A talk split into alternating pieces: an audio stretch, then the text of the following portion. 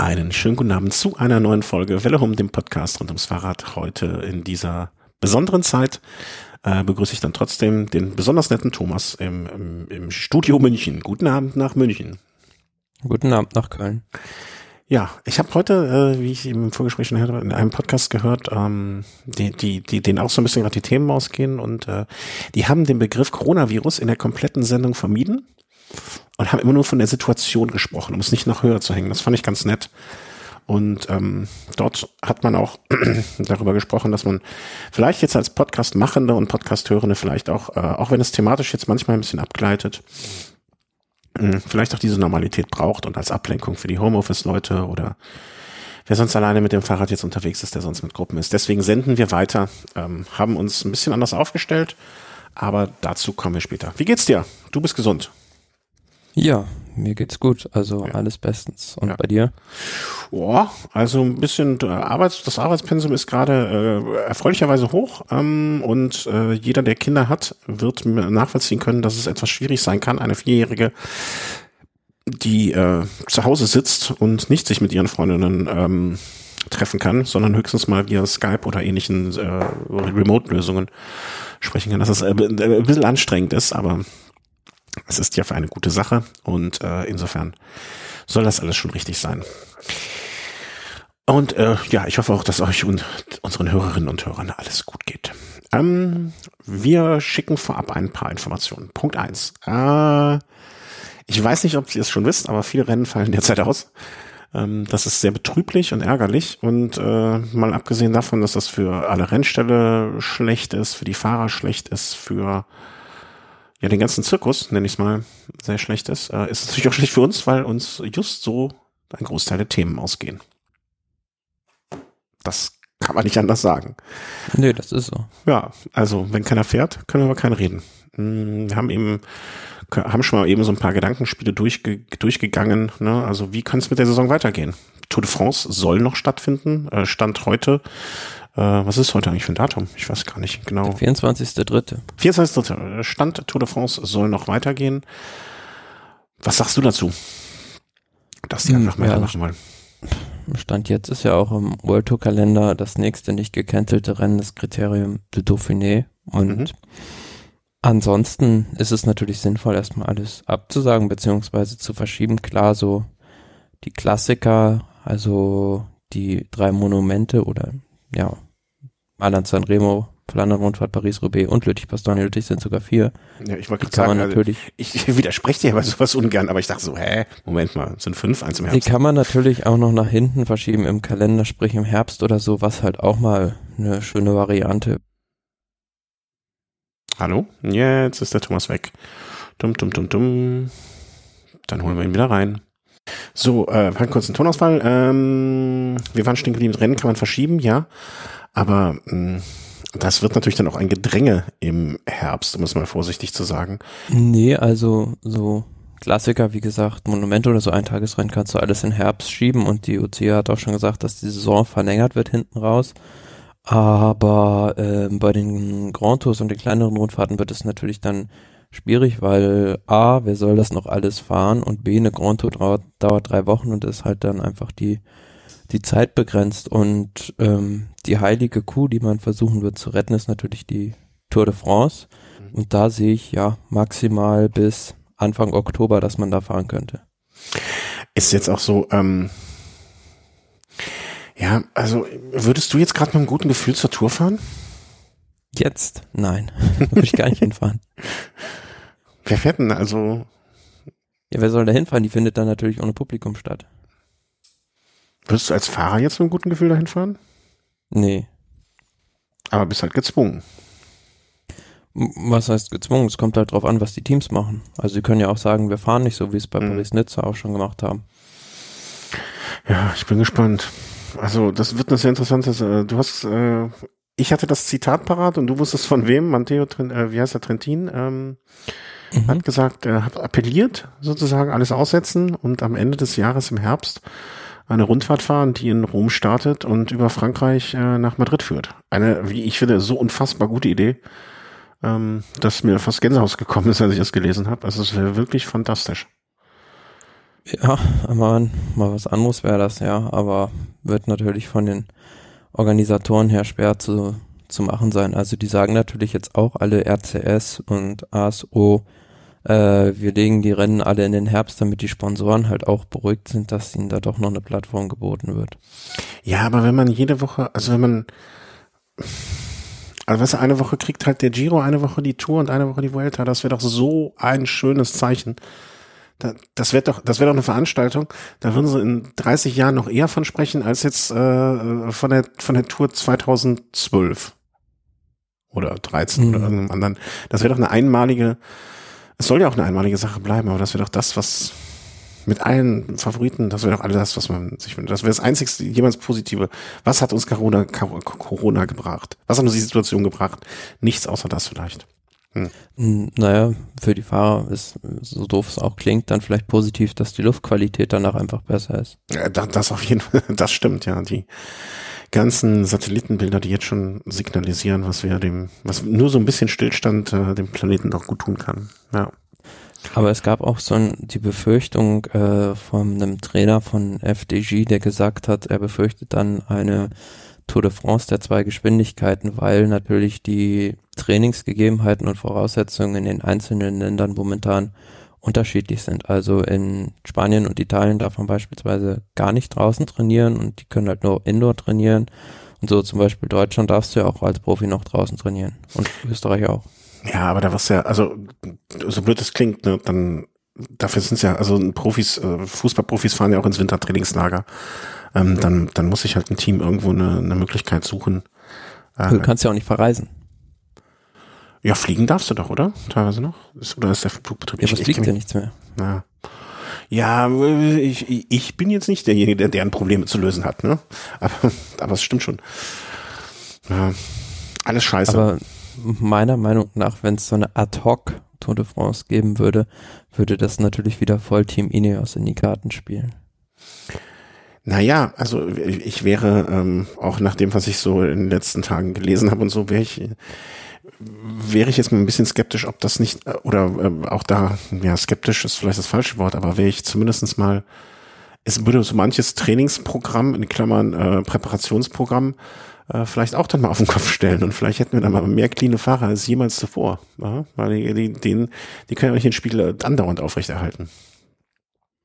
Nee, klar, aber ja, ich weiß nicht. Also auf der anderen Seite werden ja momentan äh, auch, können eigentlich keine Kontrollen durchgeführt werden. Ja, aber weißt du, äh, ja, können sie nicht, ne? Aber jetzt sich gerade voll zu präparieren, macht halt, finde ich, auch so ein bisschen wenig Sinn, ne? Weil du weißt ja nicht für wann. Also das. Äh, nee, ist immer die große Frage, wann geht's weiter? Also ja. du sitzt halt zu Hause auf Abruf und manche sagen halt, äh, wir machen das jetzt so wie eine Saisonpause, weil wir nicht von Februar bis Oktober in Form sein können und manche, die halten halt so ein gewisses Fitnesslevel. Mhm. Ja warten wir mal ab. Also ich bin immer nach wie vor noch gespannt und hoffe, dass uns das, äh, dass wir, dass wir dieses Jahr noch ein paar Sportveranstaltungen sehen. Also jetzt vor, ich glaube, heute, gestern ist auch Olympia abgesagt worden. Zum Glück kann ich dazu nur sagen. Verschoben. Verschoben? Ja, also auf nächstes Jahr. Gut. Für, für dieses genau, Jahr. Genau, aber das Doofe ist, die ganzen Betten sind schon äh, für eine andere Veranstaltung gebucht. Hm? Für 2021, die Betten sind schon gebucht? Ja, nicht für Olympia. Was ist denn 2021 dort? Keine Ahnung, was da noch für eine Veranstaltung ist, aber wir sind auf jeden Fall schon reserviert. Also da müssen sie noch ein bisschen Geld vielleicht locker machen, um da die anderen Hotelgäste zu verscheuchen. Die haben jetzt schon die Hotels in 2021 in Japan ausgebucht. Ja. Krass. Vögel sind das da. Mann, Mann, Mann. Naja, heutzutage, ne, äh, wer weiß. Bin ich mal vorsichtig. Ich sehe gerade die Verdopplung der, der, der, der Fälle in NRW hat sich deutlich verbessert. Hm, ja. Wieso verdoppelt denn es doch ja verschlechtert? Ja, nee, wenn die, wenn es länger dauert, bis die Anzahl der Fälle sich verdoppelt, ist ja der, der, der, also, ne, dann hier. Ach so. Ne, also ich dachte je, jetzt von Tag zu Tag. Ach so, ja, von Tag zu Tag noch mehr doppelt. Nee, nee, nee, nee. Ähm, das wäre dann wieder die Exponentialfunktion. Ja, ich, ich, ich, ich, ich habe auch Mathe irgendwann aus Gründen also hätte ich nicht noch ein bisschen Mathe für die Physik gebraucht, dann hätte ich das viel früher noch mich verabschieden müssen eigentlich, also rein mental. Also mental hatte ich es natürlich, aber körperlich. So, also, ähm, das war jetzt vielleicht so zur allgemeinen Rennsituation. Äh, wir hatten noch einen Todesfall. Den habe ich jetzt nicht mehr, den haben wir noch gar nicht ins Dokument aufgenommen. Ähm, sag nochmal schnell, wer war es noch gleich? Einer der berühmtesten Radsportjournalisten, Gianni Mora, ist gestorben. Ja, genau. Hat, war das, also ich habe Erinnerungen, dass er auch früher für die Gazette das Sport geschrieben hat. Ist das richtig? Ganz früher, ja. Und ansonsten war er halt vor allem in Italien berühmt durch seine Sonntagskolumne, die er da hatte und seine Reportagen von der Tour de France. Ah, okay. Ja, ist jetzt so Name, so Name schon mal, muss ich ehrlich gestehen, äh, schon mal gehört. Ähm, aber ähm, ich verfolge ja so, also dass ich jetzt noch Radsportjournalisten namentlich kennen würde, das äh, ist ja nicht so der Fall. Da gibt's auch ein ganz berühmtes, also so eine Radsportromanze, also so ein Buch, das heißt Giallo su Giallo, also Gelb zu Gelb. Ah, okay. Das handelt im Prinzip von seiner Liebe zum Radsport. Okay, okay. Werden wir vielleicht noch verlinken, wenn wir den äh, Link noch finden. Ähm, aber das muss es dann jetzt mit. War übrigens, er war dafür berühmt, dass er äh, äh, ein Gegner der Digitalisierung war auch.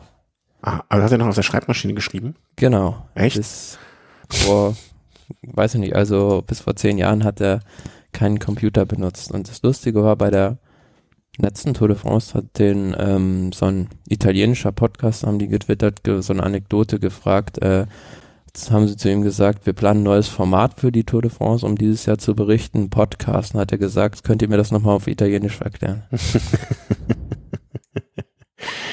ja, das, für das Wort Podcast gibt's, äh, wenn wir jetzt auch keine, äh, äh, wie soll man sagen, keine geläufige. Gibt's gar kein deutsches Wort ge Nee, kein geläufiges äh, Höraufzeichnung. Tonbandaufnahme. Oder ja, stimmt, Höraufzeichnung ist noch besser, weil das ist losgelöst vom Medium betrachtet. Ähm, ja, er möge in Frieden ruhen und äh, jetzt oben äh, seine Finger in die Tasten hauen. Ähm, ja, das Besseres kann man ihm, glaube ich, nicht wünschen an dieser Stelle. Wie machen wir denn jetzt weiter? Hm, wir haben, äh, also ich habe vor allen Dingen mir lange Gedanken gemacht. Ich habe andere Podcaster, Sportpodcasts gefragt. Und eigentlich ähm, haben wir uns jetzt überlegt, dass wir das machen, was ich eigentlich so als Plan schon sehr, sehr lange, also ich weiß gar nicht mehr, ähm, es gibt einen Hörer von uns, den habe ich dazu schon mal befragt, weil er ein sehr kreativer Kopf ist, ob ihm mein Namen dafür einfällt.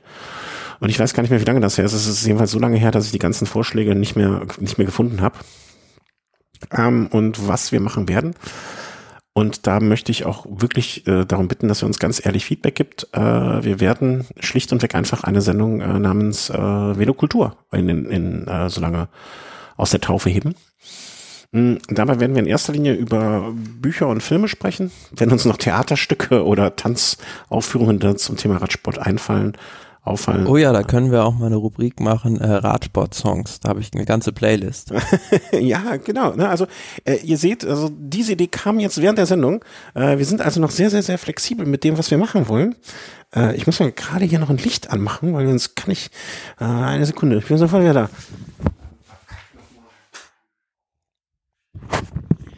Also ihr seht, das, äh, das ist hier alles Work in Progress gerade. Ähm, und ja, wir, wir, haben, also ich habe, jeder von uns oder von euch hat wahrscheinlich diesen, ähm, diesen Stapel an Radbüchern, Radsportbüchern oder äh, Filme, die ihr gesehen habt. Und ähm, es werden mit Sicherheit sich in der äh, in den nächsten weiß nicht, wie lange wir das machen werden, Wochen, Monate, ähm, viele Überschneidungen mit, damit äh, vorhanden sein mit dem, was ihr selber schon gelesen oder gehört habt. Ähm, klar, wird sich nicht vermeiden lassen. In dem Fall könnt ihr uns einfach einen Kommentar hinterlassen, äh, was ihr davon gehalten habt, von dem Buch, dem Film oder, oder, oder. Ähm, und solltet ihr es noch nicht kennen, dann ist es vielleicht eine schöne Anregung, sich selber mal mit dem Buch oder dem Film auseinanderzusetzen. Ähm, das werden keine Sendungen, die in einer Ausführlichkeit sind wie Stereo Races. Das muss man auch ganz klar sagen, weil äh, wir sind nicht das literarische Quartett. Wer, weil wer war eigentlich zuletzt im literarischen Quartett? Weißt du das? Ich kenne nur das literarische Quartett mit Marcel Reich-Ranitzky. Nee, da gab es ja später noch eins mit dem einen Herrn, den habe ich mal bei einer Lesung, äh, da war ich bei einer Lesung von ihm. Und ähm, das war sehr lustig, weil da hat er, äh, hat er das, äh, sein Buch gelesen Und dann klingelt ein Telefon im Publikum und er hat sich echt, also er hat mit seiner Mutter gelesen. Die Mutter ist auch, hat auch einen Schriftstellermove. Äh, ihr seht, wir gleiten jetzt hier noch mehr ab als überhaupt vorher irgendwo. Und ähm, dann klingelt es im, im Publikum das Telefon, ne? Und bei einer Lesung alle natürlich so äh, ne, peinlich berührt. Und ähm, was mich sehr gewundert hat, da dieser Herr auch manchmal für äh, Liter, jetzt komme ich nicht drauf, äh, für, ich sag mal, durchaus verbale Spitzen bekannt ist, literarisch, äh, äußerte er sich dazu gar nicht. Also man hätte jetzt irgendeinen Kommentar erwartet, zumindestens. Und er sagte gar nichts und äh, der ältere Herr ging dann raus und ähm, als er das durch die Tür weg war, äh, meinte dann der Schriftsteller, jetzt ist mein Vater auch weg. das war sehr, sehr lustig. Ähm, also, ja, Gut. Ähm, ja, wir machen also jetzt nicht das literarische Quartett, das haben wir jetzt hier schon mal festgehalten. Äh, wir werden einfach darüber Lust, Laune sprechen, was wir gelesen haben, was wir kennen, was wir, was wir mögen. Ähm, nicht so in der epischen Länge, die es sonst hier so gab. Und äh, wir hoffen, dass ihr ein bisschen Spaß dran habt. Gebt uns ein ehrliches Feedback bitte. Weil wenn das keinen interessiert und ihr das alles echt nur doof findet, dann äh, investieren wir die Zeit in andere Sachen. Das ist doch völlig in Ordnung. Ähm, wir machen das ein bisschen für uns, wir machen das auch für euch, damit wir jetzt nicht so komplett ohne Kontakt hier dastehen in den nächsten Wochen und Monaten. Hoffen wir, oder eins, hoffen wir, dass wir es nicht so lange machen müssen, aber wenn, dass wir alle ein bisschen Spaß daran haben. Oder, und Thomas, also hier direkt aufschreiben mit der Musikplayliste, ne?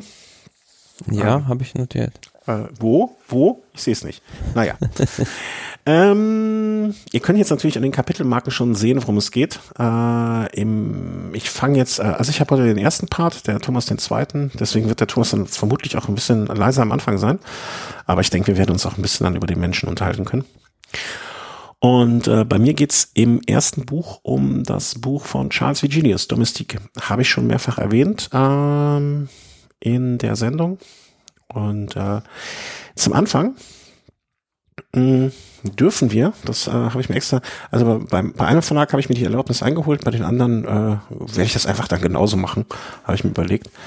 Ähm, dürfen wir sogar kleine, ist, äh, kleine Stücke rauslesen. Ich bin nicht der beste Vorleser zugegebenermaßen, aber so um einen Eindruck von dem Buch auch zu bekommen.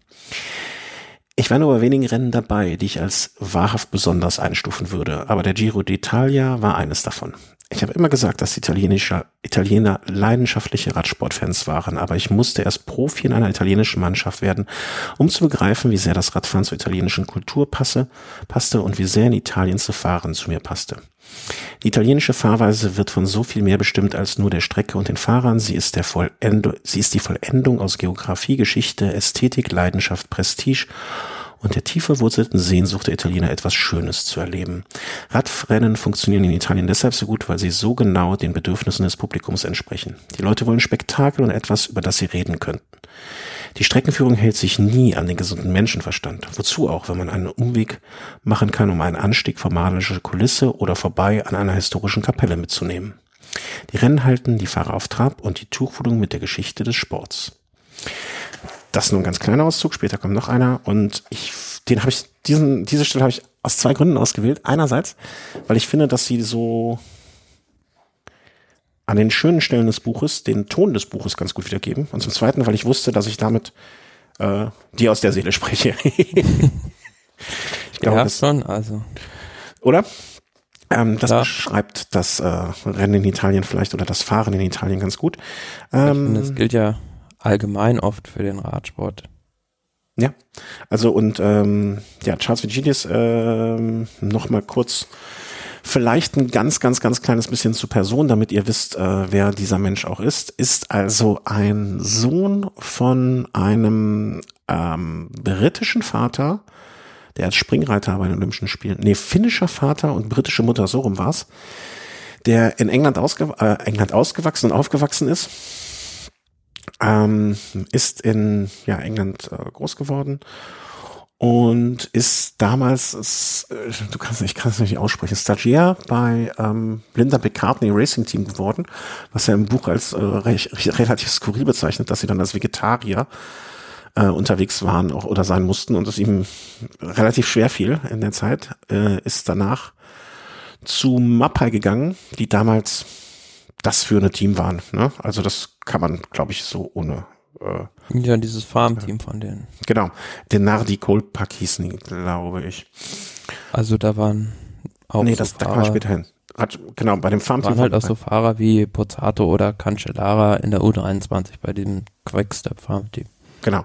Also das war, die haben sich halt damals zwei ganze Teams geleistet irgendwie, ne? Also das war, und das war halt auch, als er da angekommen ist, war das wirklich so, wow, also da so ankommen. Ne? Und ähm, ist dann von äh, dort zu zwei kleineren italienischen Teams gegangen, wo er sich seinen Ruf erarbeitet hat als, äh, ja, wie das Buch schon namensgebend sagt, als Domestike. Ähm, bis jetzt 2005. Das, äh, die Stelle, die ich jetzt zitiert habe, war, glaube ich, 2003 oder 2004. Äh, 2005 ist er dann zu Liquigas äh, Bianchi gegangen, ähm, und ist ja dort gefahren als Edelhelfer auch. Und ähm, ja, dort ist er sehr, sehr glücklich gewesen. Ne? Also hat damals, ich glaube, mit Conego sind sie damals. Äh, er hat 2007 den Giro gewonnen mit Di genau. Luca. Ja, mit ihm, aber ohne ihm auch. Er ist mich am letzten Tag, äh, am vorletzten Tag ausgestiegen musste also sozusagen abbrechen und äh, das war, beschreibt er auch als nicht wirklich äh, nicht wirklich erbaulich, um es mal vorsichtig auszusagen. Also er hat, äh, er hatte in jungen Jahren äh, einen einen Unfall ähm, und äh, hatte dadurch seine Milz verloren und ich kenne mich jetzt medizinisch nicht genug aus, aber es war auf jeden Fall so, dass er in manchen Situationen einfach mit Entzündungen und so weiter schlecht umgehen konnte und äh, ja, hatte irgendwie ein, war krank und musste mit Fieber aussteigen am letzten Tag und konnte deswegen nicht nach Mailand reinfahren. Ja, also letzter Tag war ja nur eine flache Etappe und davor war ja noch ein Zeitfahren. Ja. Ich glaube, das Zeitfahren ist er noch gefahren, aber auf jeden Fall, äh, ja, musste er aussteigen ganz am Ende und äh, ja, relativ unschön.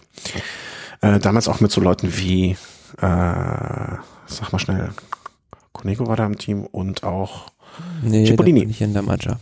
Hm? Der war nicht in der Mannschaft. Also mit dabei waren beispielsweise Vincenzo Nibali schon, Franco Pellizzotti oder Gasparotto. Ah, okay. Ja, mit Gasparotto war auch mal Ja, dann ist äh, vorher äh, Cipollini noch gegangen. Naja, ähm, von dort ist er dann äh, nach äh, Science Lotto gegangen, wo Kettle Evans äh, zum großen Toursieger aufgebaut wurde. Ja, sie haben auch gar nicht weit voneinander gewohnt in Italien. Mm, das war alles wenig erbaulich. Äh, Im Omega Pharma Lotto gewechselt dann. Von da aus zu United Healthcare Pro Cycling, äh, wo er, nachdem er bei Omega Pharma quasi lange Zeit nicht gefahren ist, dann nochmal einen letzten Vertrag bekommen hat. Ja, und dann hat er da seine Karriere beendet.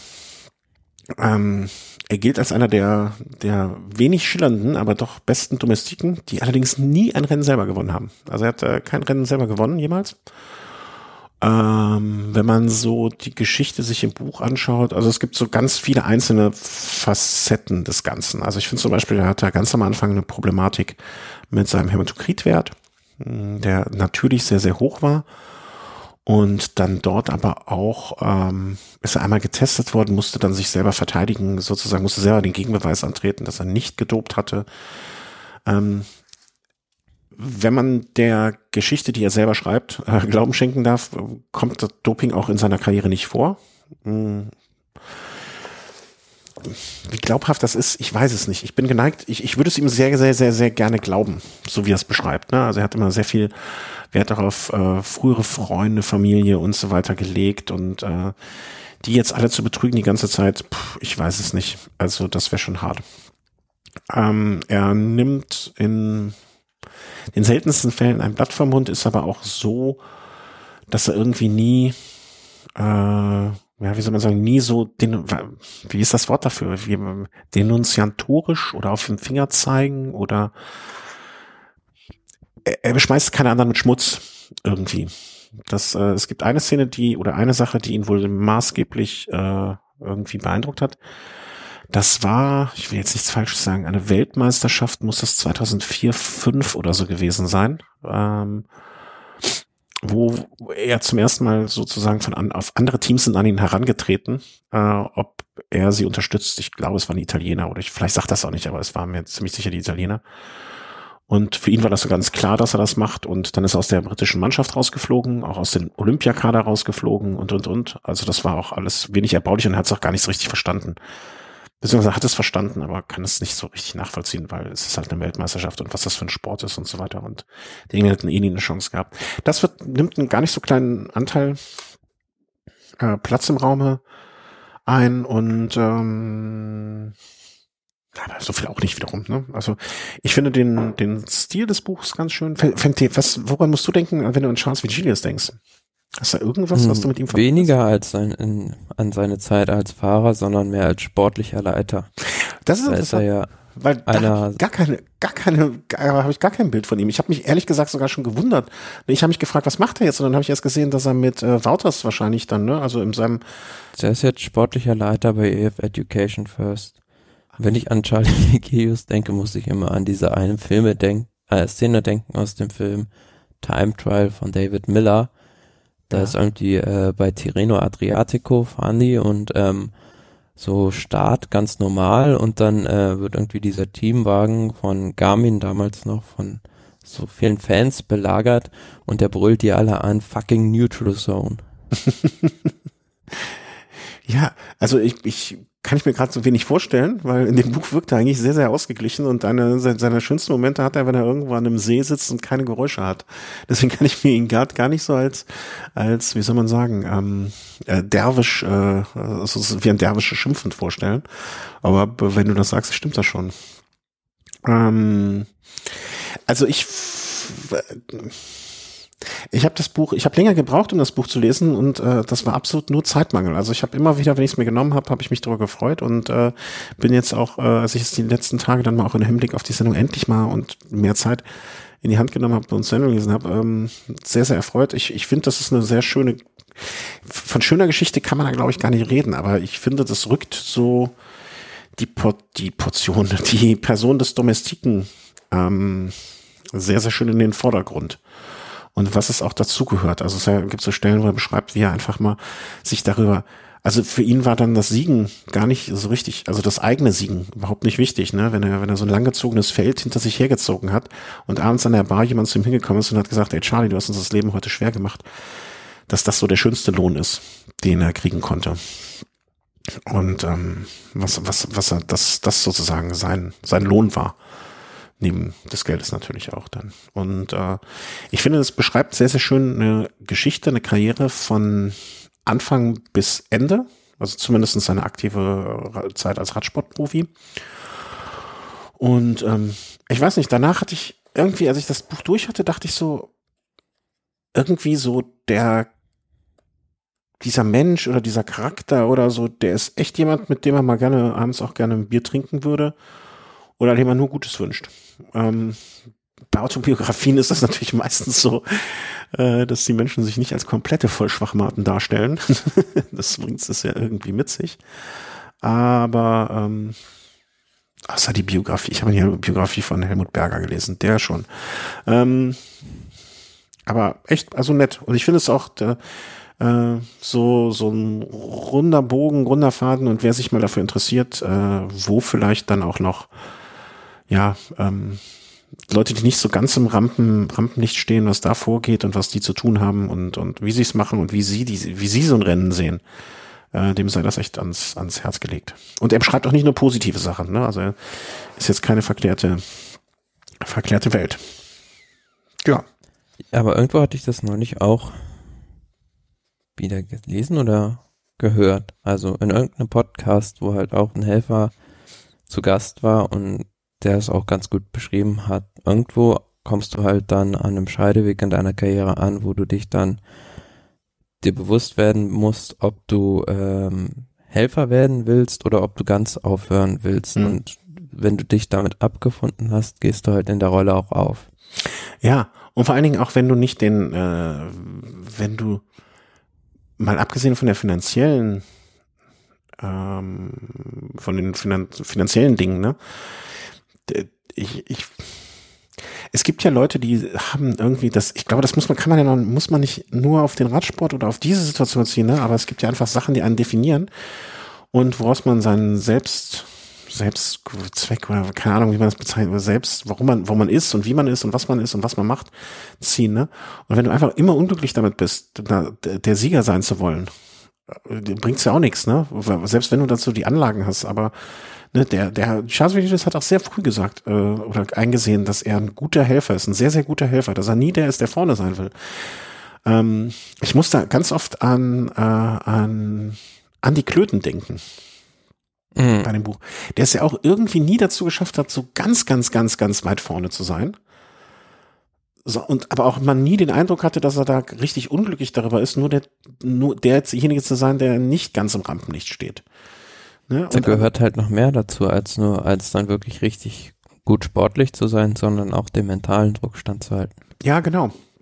Oder und auch vielleicht sich selber einzugestehen, dass man nicht derjenige ist, der ähm, unbedingt der Leader sein muss. Und wenn du, wenn du, wenn du das vielleicht dann einmal akzeptiert hast oder einmal eingesehen hast, aber dafür an, deine anderen Qualitäten ähm, in die Waagschale wirfst und zusätzlich dann auch noch von den Liedern ähm, irgendwie die, die Rückmeldung oder die positive Resonanz oder das, das Bauchpinseln vielleicht kriegt dafür. Ne? Also er hat zum Beispiel auch gesagt, dass ähm, Damiano Cunego ein Fahrer war, der irgendwie sich immer vor seine Helfer gestellt hat und so. Ne? Da wäre es nie dazu gekommen, dass ein Damiano Cunego auf äh, zum Beispiel vor einem vor einem Mikrofon sagt, ja, äh, das ist halt alles nur gelaufen, weil ich hatte nicht das Team dafür, um zu unterstützt zu werden. Das wäre halt nie passiert. Während das bei einem anderen Fahrer, der bei Lotto vielleicht dann doch nicht die Tour gewonnen hat, ähm, dann durchaus mal der Fall war, dass er die ganze Zeit nur über das Team gemosert hat und deswegen auch eine schlechte Stimmung verbreitet hat. Also solche Anekdötchen ähm, werden dann durchaus auch aufgegriffen. Da können wir übrigens auch vielleicht bald mal, also ich lese gerade, habe angefangen, die Autobiografie von dem zu lesen. Woher weißt du denn, wen ich meine? ja, wäre wär vielleicht dann auch mal eine Geschichte, äh, das Ganze von der anderen Seite zu sehen. Ähm, ja, ne, also das, das, solche Einsichten auch in den ganzen Profizirkus. Und das dabei finde ich aber auch immer noch in einer Art und Weise, also ich kann mir nicht vorstellen, dass äh, Vigilis jetzt ein Problem damit hätte, diesen Menschen zu treffen oder so. Ne? Also er wirft nicht jetzt so richtig mit Dreck auf Leute, dann sagt dann eher, hm, waren halt nicht auf einer Wellenlänge und so weiter. Und der eine und sagt dann eher das Gute als das Schlechte. Ähm, und das finde ich ganz, ganz, ganz angenehm.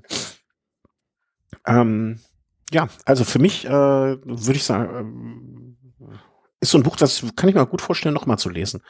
Jetzt vielleicht nicht in einer Woche oder zwei, aber insgesamt äh, hatte ich sehr viel Freude damit. Und ähm, ja, wir werden es hier verlinken. Äh, ich kann es nur, kann es wirklich nur von Herzen empfehlen. Ähm, wer da Interesse dran hat, der ähm, soll sich das mal antun. Hm, ich darf, äh, lese noch mal eine zweite Stelle kurz vor, auch nur eine Seite, jetzt nicht so viel. Ähm, geht es äh, natürlich äh, um seine Zeit bei Liquigas und äh, wie sie dann ein erstes äh, Teamtreffen sozusagen hatten. Ähm, ich, äh, ja, ich fange mal hier an. Als wir uns im, boah, fuck, mit Namen schon anfangen. Als wir uns in dem Ort trafen, war der Kader komplett. Der größte im Namen, Namen im Team war ohne Zweifel Mario Cipollino. Cipollini, äh, hab ich gesagt, was habe ich gesagt? Cipollino? Cipollini? Mhm. Cipo hält den Rekord für die meisten Etappensiege beim Giro. Er war ehemaliger Weltmeister und ging mit 37 in seine letzte Saison. Bei Liquigas hat er unter anderem wegen der Chance unterschrieben, sein geliebtes Mailand Sanremo zum zweiten Mal zu gewinnen und seine Verpflichtung bedeutete einen großen Publicity-Coup für das Team. Seine Persönlichkeit war so überragend, dass man ihn, ihr sich kaum entziehen konnte und ich freute mich darauf, in seiner Mannschaft zu sein, da ich den Radsport sehr genau kannte, wusste ich, dass zwischen uns nie so etwas wie Rivalität entstehen könnte, denn er war ein Hühne von Kerl und ich war, wie er ja selber schon angemerkt hatte, das genaue Gegenteil. Cipollini setzte seine Lausbubenstreiche während der beiden Tage im Trainingslager fort. Und ich sah, welch richtigen, wichtigen Beitrag er dazu leisten könne, dass die Stimmung in der Truppe gut war. Er herrschte eine entspannte Atmosphäre und am letzten Abend saßen wir alle bei einem kleinen Umtrunk zusammen. Die meisten Teams befürworten so etwas, denn nichts schmeißt Männer so sehr zusammen, wie gemeinsam einen zu heben. Aber da es eine italienische Mannschaft war und keine, sagen wir einmal, belgische, erwies sich ein kleiner Umdruck tatsächlich nur als kleiner Umdruck. Im Großen und Ganzen benehmen sich Italiener sehr recht gesittet, wenn es um Alkohol geht, und es kommt nur selten zu den enthemmten Gelagen, wie man sie von anderswo kannte. Aber betrunken oder nicht, Chipo hatte sich das Unterhaltungsprogramm schon zurechtgelegt. Eine feierliche Einführung für die jungen Fahrer. Nach dem Abendessen wies, wies er alle an, sich zu erheben und führte die Neoprofis in den kalten Novemberabend hinaus. Das erste Rennen der Saison stand bevor. Während wir andere Während wir anderen unter schallendem Gelächter dem Trüppchen hinausfolgten, erschien Chippo mit dem Rad des 1,93 Meter großen Schweden Magnus Backstedt im Schlepptau. Jetzt, meine Herren, ist es an der Zeit für das Chronometro. Chipo war auf die Idee verfallen, auf dem winzigen Kreisverkehr vor dem Hotel ein Zeitfahren auszutragen. Die Regeln waren denkbar einfach. Jeder der vier Neoprofis würde das Zeitfahren mit nacktem Oberkörper absolvieren und erst dann an den Start gehen, nachdem er eine Karaffe Wein ausgetrunken hatte. Das Rennen führte über zwei Runden, was uns die Gelegenheit gab, die Teilnehmer nach der ersten Runde mit Eiswasser zu bespritzen. Und um sicherzustellen, dass sie angemessen motiviert wären, würde Chipo den Fahrern in seinem Wagen hinterherjagen. Der Anblick des ersten Fahrers, als er nach der ersten Runde auf Magnus Baxters riesigen Rad um die Kurve kam, hinter ihm Cipollini im Bentley, hupend und aufblendend, während Dari Andriet, Andriotto und wie ein tollwütiger Direktor sportiv aus dem Fenster lehnte und Vai, vai, vai, Porco Dio, brüllte, war unbezahlbar. Keine Ahnung, was die anderen Hotelgäste davon hielten, aber wir alle, inklusive der Neoprofis, lachten uns kaputt. Das war ein herrliches Spektakel. Das kann ich mir vorstellen. Da wäre ich auch gerne bei gewesen. Und irgendwie ist dieses ganze, diese ganze Szenerie, ähm, kann ich mir Cipollini da so gut vor, bei vorstellen. Das Einzige, was er wahrscheinlich sich geärgert hat, dass er nicht mit freiem Oberkörper gelaufen ist. Ähm, noch eine Anmerkung dazu. Ähm, ich gucke jetzt gerade mal, ob es hier hinten drauf steht. Also ähm, Tom Southam äh, war drei Jahre auch Profi in Italien. Er ist sozusagen der Co, wie sagt man, Co-Autor. Er ist jetzt Journalist für Radsportmagazine. Wie gesagt, das ist dann mhm. eher dein Metier, dass du ihn kennst. Und ich weiß nicht, ob ich es jetzt so auf die Schnelle finde. Äh, was mir noch wichtig ist zu sagen, dass ich finde, dass die Übersetzung sehr gut ist. Also ich habe jetzt das Original nicht gelesen, aber manchmal mh, hm, bei wirklich so schnellen Übersetzungen oder so etwas, da, ähm, also komme ich zu einem anderen Zeitpunkt nochmal drauf.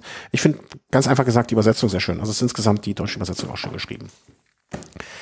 Muss man, finde ich, auch immer mal erwähnen. Also, Charles Vigilius, Domestik, äh, Daumen hoch bei mir, eindeutig. Gutes Buch, gerne verschenken, gerne sich schenken lassen. Äh, macht Spaß. So. Was haben wir jetzt? Jetzt bist du dran, Thomas. Jetzt muss ich, äh, kann ich mich ausruhen, beziehungsweise nur ergänzen. Ja, also ähm, wir haben ja jetzt schon ein Buch gehabt und ich habe mich heute für diese Kultursendung für einen Film entschieden. Mhm. Ähm, passend auch jetzt zur Jahreszeit, zum Frühjahr und zu meinem Lieblingsrennen. Darum geht's nämlich um Paris-Roubaix. Und es ist immer noch einer meiner Lieblingsfilme aus dem Jahr 2007, zwar schon ein bisschen älter. Road to Roubaix, eine Dokumentation über Paris-Roubaix, wie sie meiner Meinung nach bislang die beste ist. Mhm. Also es geht da quasi darum, ähm, auch für Außenstehende zu zeigen, was so Paris-Roubaix als Faszination ausmacht, was es von anderen Radrennen auch unterscheidet. Mhm. Und der Film besteht eigentlich daraus, dass äh, Bilder sprechen gelassen werden, also halt Fotografien mit äh, ja entsprechender Musik und Interviews geführt werden mit Fahrern oder anderen Beteiligten auch. Und was ich halt daran ja auch ein sehr schönes also so eine sehr schöne Aussage fand von ähm, einem Deutschen sogar, Tim Köln. Ich weiß nicht, ob du den kennst. Ich habe mir jetzt auf der Webseite habe ich äh, gerade mal gesehen. Ähm, also Bilder, Fotograf, Fotograf, Punkt. Genau. Irgendwie schon mal drüber, also den Namen habe ich schon mal gehört, also, aber jetzt so kann ich konkret nicht mit irgendwie einem. Da hat auch glaube ich. Ah ja ja ja. Jetzt weiß ich. Entschuldigung letztes oder vorletztes Jahr in äh, Düsseldorf ja. zum Tourstart gab es da eine Ausstellung mit diesen ganzen Fotografien, unter anderem mit Rolf Aldag. Da war ich. ah ja, da warst du sogar. Ja, ja, ich war da. Ähm, weil ich sehe nämlich, also ähm, ich bin jetzt äh, auf der Seite von ihm mal so durch, äh, durch, ich weiß gar nicht, wie man hier skippen kann. Äh, blöd hier. Und äh, komischerweise ein Bild, was ich jetzt hier gesehen habe, ähm, ich behaupte nicht, dass das da war auf der Ausstellung, aber der Stil des Bildes ist so, dass man sofort wusste, alles klar, das ist der. Äh, ich weiß nicht, wie heißt der von den Emirates, der dazu? Ist das der, ähm, ah, sag mal schnell, der Zwillingsvater geworden? Nee, äh, der Ire. Mm. Daniel Martin? Äh, ja. Ist er das auf dem Bild? Äh, ich glaube schon, oder? Ist auch nicht wirklich wichtig. Ähm, jedenfalls an, an dem, an dem, an dem Film, äh, an dem Foto kann man sofort erkennen, von wem ist es, ja. Und der hat was Genau, zu dem Film gesagt?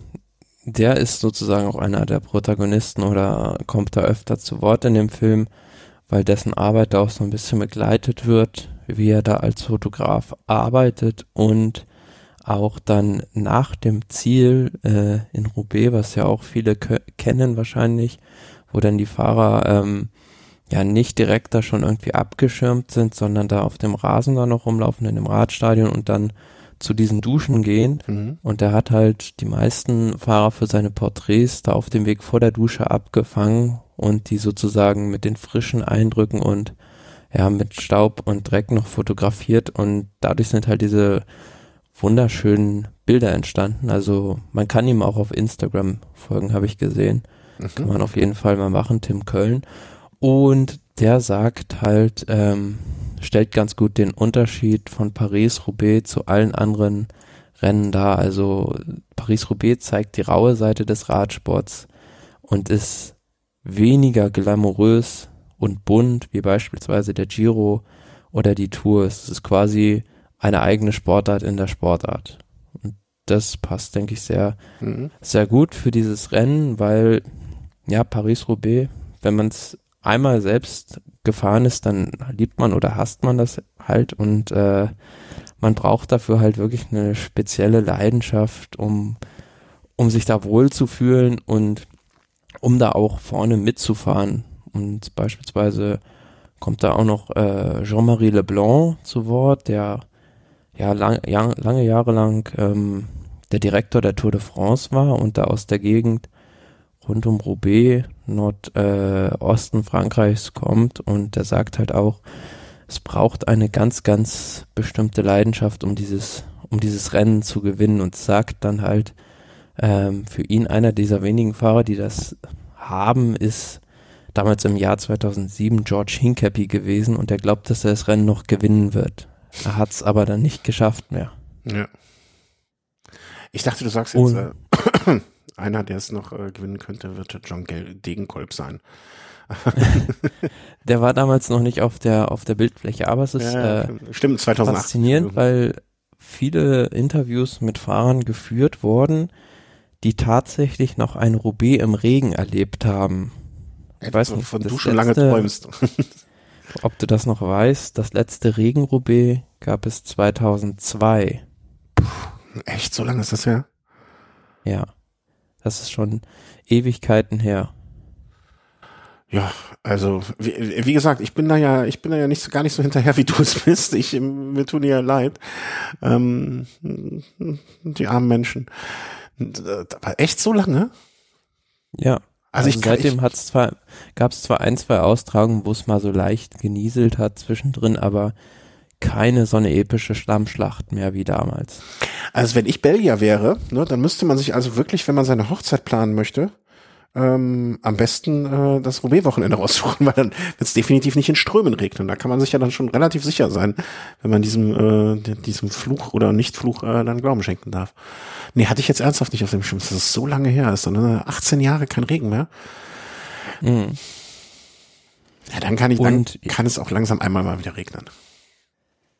Ja, und diese ganzen, also Paris-Roubaix macht ja halt auch be- besonders, dass es aus ganz vielen unterschiedlichen Teilen besteht. Also diese Anfangsphase, wo dann halt ähm, noch nicht so viel los ist in Sachen Kopfsteinpflaster, was erst im zweiten Rennteil kommt, aber diese Positionskämpfe und halt auch diese Landschaft der Picardie, wo es dann auch rauf und runter schon geht.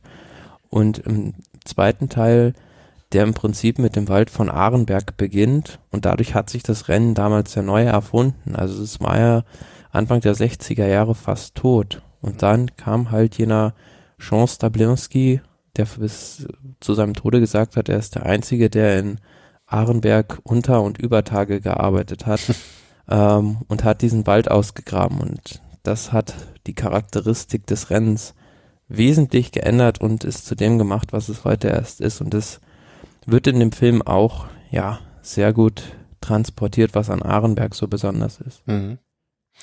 Weißt du, ähm, ich habe jetzt mal versucht, das nebenher so äh, zu bekommen, wo es, also für mich gibt's immer so die Anlaufadresse für solche Filme, wo man äh, gucken kann, ob es die gibt. Ähm, es steht jetzt hier auf der Seite von to Roubaix, von der Documentary Coming to Amazon Soon.